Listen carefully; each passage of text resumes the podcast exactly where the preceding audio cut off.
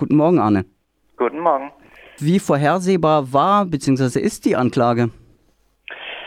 Hm, also ähm, wenn man sich so vergleichbare Verfahren ansieht, es gibt ja durchaus mehr Verfahren dieser Art, als man so mitbekommt, ähm, dann äh, sieht man, dass eigentlich relativ häufig versucht wird von Staatsanwaltschaftsseite ähm, über äh, Geldauflagen sowas zu lösen. Also es gab äh, vor na, so zwei Jahren oder so war ein Fall, da hat der Kanzleramtschef selbst Unterlagen veröffentlicht aus dem laufenden Strafverfahren.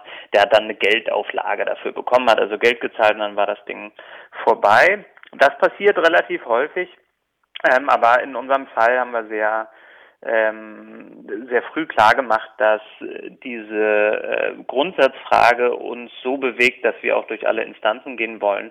Und da war es dann letztlich logisch, dass die Staatsanwaltschaft gesagt hat, ähm, ja, wir gehen da quasi mit, äh, wir machen das zu einer Anklage. Und was tatsächlich sehr erfreulich ist, ist, dass die Anklage jetzt ähm, vor dem Landgericht war, also quasi in zweiter Instanz, nicht äh, beim Amtsgericht.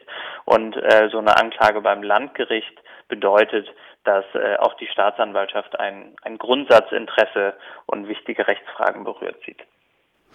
Nochmal zurückgespult, was waren denn nochmal die Beweggründe, die Gerichtsakten zu leaken und sich damit quasi strafbar zu machen?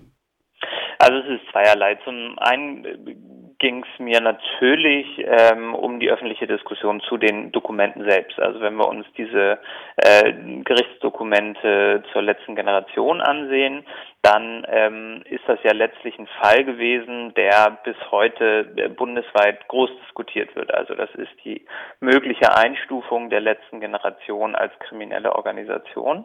Und ähm, in den äh, Justizdokumenten dazu steht die Argumentation drin. Ähm, und nur wenn man diese ähm, Dokumente selbst sich äh, ungefiltert, äh, größtenteils ungeschwärzt durchlesen kann, kann man auch eine äh, öffentliche Diskussion, eine gut informierte öffentliche Diskussion darüber haben, ob die mögliche Einstufung als kriminelle Organisation denn gerechtfertigt ist. Und ähm, das wollten wir bezwecken. Ähm, das, deswegen habe ich äh, diese Dokumente zugänglich gemacht, um eine ähm, sachliche, ähm, informierte Diskussion dazu ermöglichen. Das ist so die, die, die sachliche äh, Ebene des Ganzen und gleichzeitig ähm, haben wir im Zusammenhang mit dieser Berichterstattung nicht nur über diese, sondern auch andere Gerichtsdokumente immer wieder gemerkt, mit was für eine angezogenen Handbremse ähm, letztlich Medien über sowas berichten, eben weil es die Streit, äh, Strafbarkeit gibt ähm, der Veröffentlichung von äh, Dokumenten aus laufenden Strafverfahren.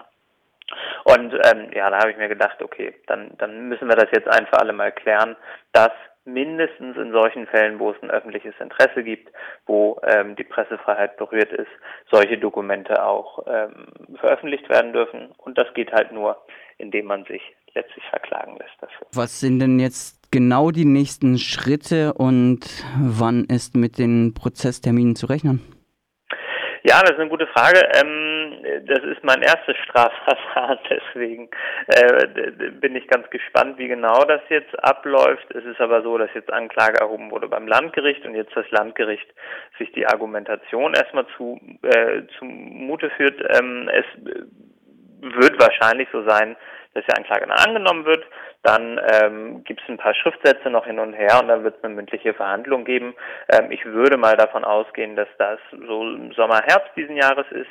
Ähm, und dann würde ich davon ausgehen, dass ähm, je nach Urteil es in die nächste Instanz gibt, geht. Und das ist ähm, bei solchen Verfahren dann so, dass die Revisionsinstanz direkt der Bundesgerichtshof ist.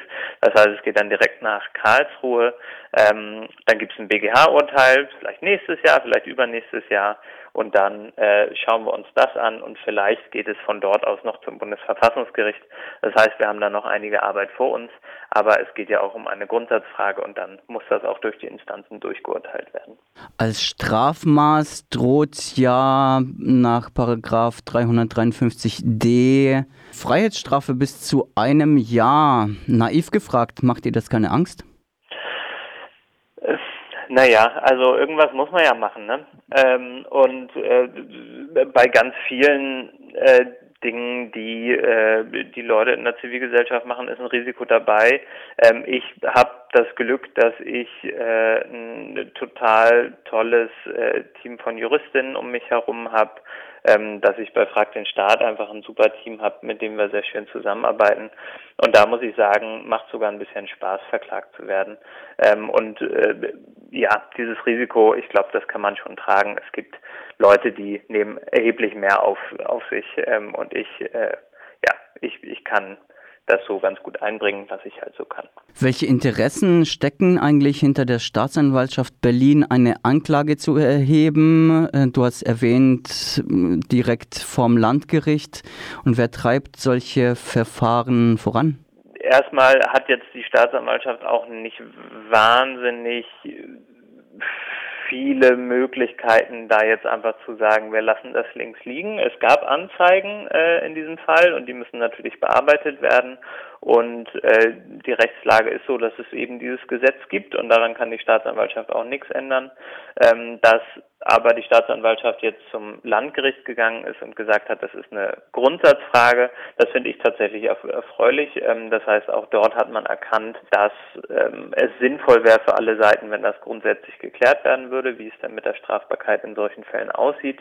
Und das ist dann letztlich äh, der leitende Oberstaatsanwalt, der sich diese Gedanken macht und das dann so vorantreibt. Und wie bewertest du das politisch? Also ich glaube, das größte Problem ist die Strafnorm an sich. Ähm, und das ist letztlich eine Frage für den Bundestag. Also ähm, das Bundesjustizministerium hat ja sowieso gerade eine Strafrechtsreform angekündigt.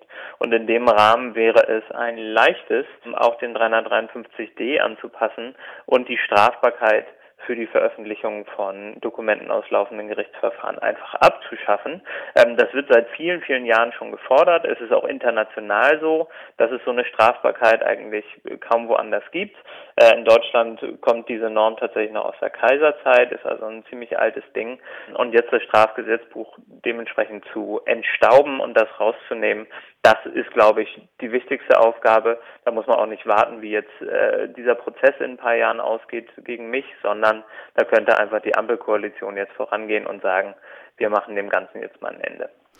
Das sagt Arne Semsrott, Chefredakteur von Frag den Staat, dem der Prozess gemacht wird unter dem Paragraphen 353d Absatz 3 Strafgesetzbuch wegen, wie es heißt, verbotener Mitteilung über Gerichtsverhandlungen. Und Anne Semsrott ist gar nicht so unzufrieden damit, dass ihm nun der Prozess gemacht wird. Vielen Dank, Anne, für das Gespräch. section